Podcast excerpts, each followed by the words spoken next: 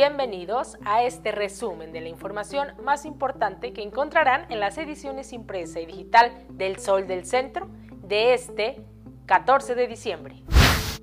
El estado de Aguascalientes atraviesa por una crisis de falta de personal médico suficiente para atender a los enfermos graves y muy graves de COVID-19 que requieren atención hospitalaria generalmente en áreas de terapia intensiva.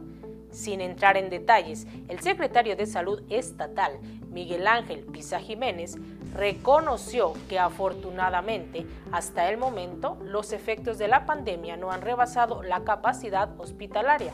Sin embargo, el personal de salud sí escasea. Pese a que hay puentes peatonales en importantes avenidas de esta capital, poco menos del 10% de la población aguascalentense hace uso de esta infraestructura, pese al riesgo latente que implica el no utilizarlos, señaló el especialista urbano Alejandro Escalante Cruz.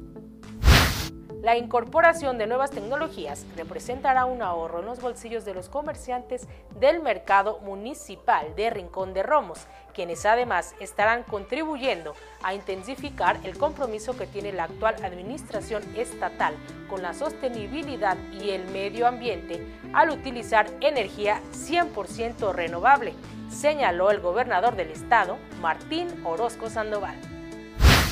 Desde hace 14 años, la incubadora de empresas de la Universidad Autónoma de Aguascalientes se ha consolidado como un medio para que la comunidad universitaria y la población en general puedan recibir capacitación y consultoría especializada para desarrollar exitosamente sus proyectos e ideas de negocio.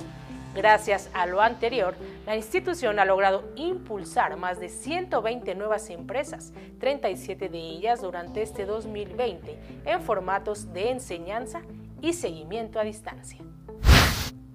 En información policíaca, Mortal Impacto recibió una persona de sexo masculino luego que fue arrollada por el tren que circulaba a la altura de la avenida Manuel Gómez Morín, casi en su cruce con Camino al Cóbano. Hasta el momento, el occiso no ha sido identificado. No obstante, se trata de un hombre de alrededor de 30 años de edad, el cual vestía de negro completamente, tez morena, tatuajes en ambos brazos y cabellera larga en color oscuro. En los deportes, los Rayos del Necaxa disputaron su primer partido de preparación dentro de la pretemporada rumbo al torneo Guardianes 2021, cuando recibieron a los Alebrijes de Oaxaca, terminando a favor de estos con resultado de 2 a 1. Síganos en nuestras redes sociales y para conocer el detalle de esto y mucha más información, no olviden adquirir las ediciones impresa y digital del Sol del Centro de este 14 de diciembre.